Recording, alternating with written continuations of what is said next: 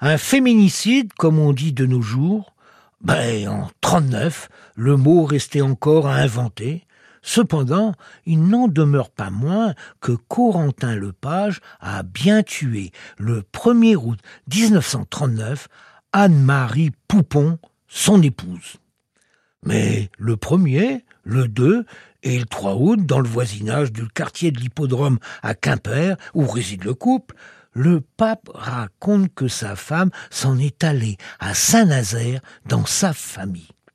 Anne-Marie, 35 ans, femme de ménage, était une personne appréciée de tous. Mais ce n'était pas la même chose pour Corentin, 37 ans, un commis d'épicerie violent, sournois et porté sur les boissons fortes.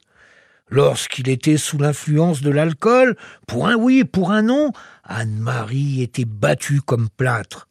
Ce n'est que le 3 août, alors qu'un corps de femme est repêché dans l'Audet, que le pape signale la disparition de son épouse. Rapidement, la femme est identifiée comme étant Anne-Marie. Elle a été battue et étranglée. Bien entendu, la police s'intéresse au mari, surtout que la belle-mère, Joséphine Poupon, affirme avoir vu dans la cuisine du couple sa fille inanimée, la tête en sang, mais elle n'a rien dit et surtout pas alerté les secours, pas plus que la police.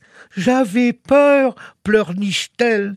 Le légiste déclare qu'Anne-Marie a reçu un violent coup à la tête et qu'elle a été étranglée à l'aide d'une cordelette. En garde à vue, le pape reconnaît une violente dispute où, excédé, il aurait porté un coup de bâton à la tête. Mais non, ça il n'a pas étranglé. Le corps dans l'Odé, ah oui, c'est pas, bon, qui dit, elle a dû se suicider.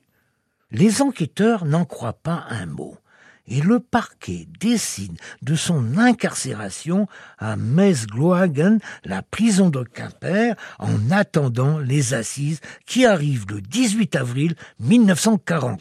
Le pape, sur le banc des accusés, reconnaît un violent coup de bâton à la tête. Ben après, non, il sait pas. Il explique que depuis quelque temps, Anne-Marie était bizarre. Bah, qui dit, elle s'est suicidée. Quant à l'étranglement, ce n'est pas lui, non, non, non, non, pas du tout. Une rumeur s'élève du public lorsque le pape avance qu'elle aurait pu s'étrangler elle-même.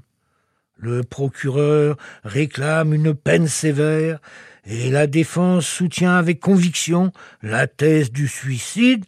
Le pape est donc condamné à dix ans de réclusion.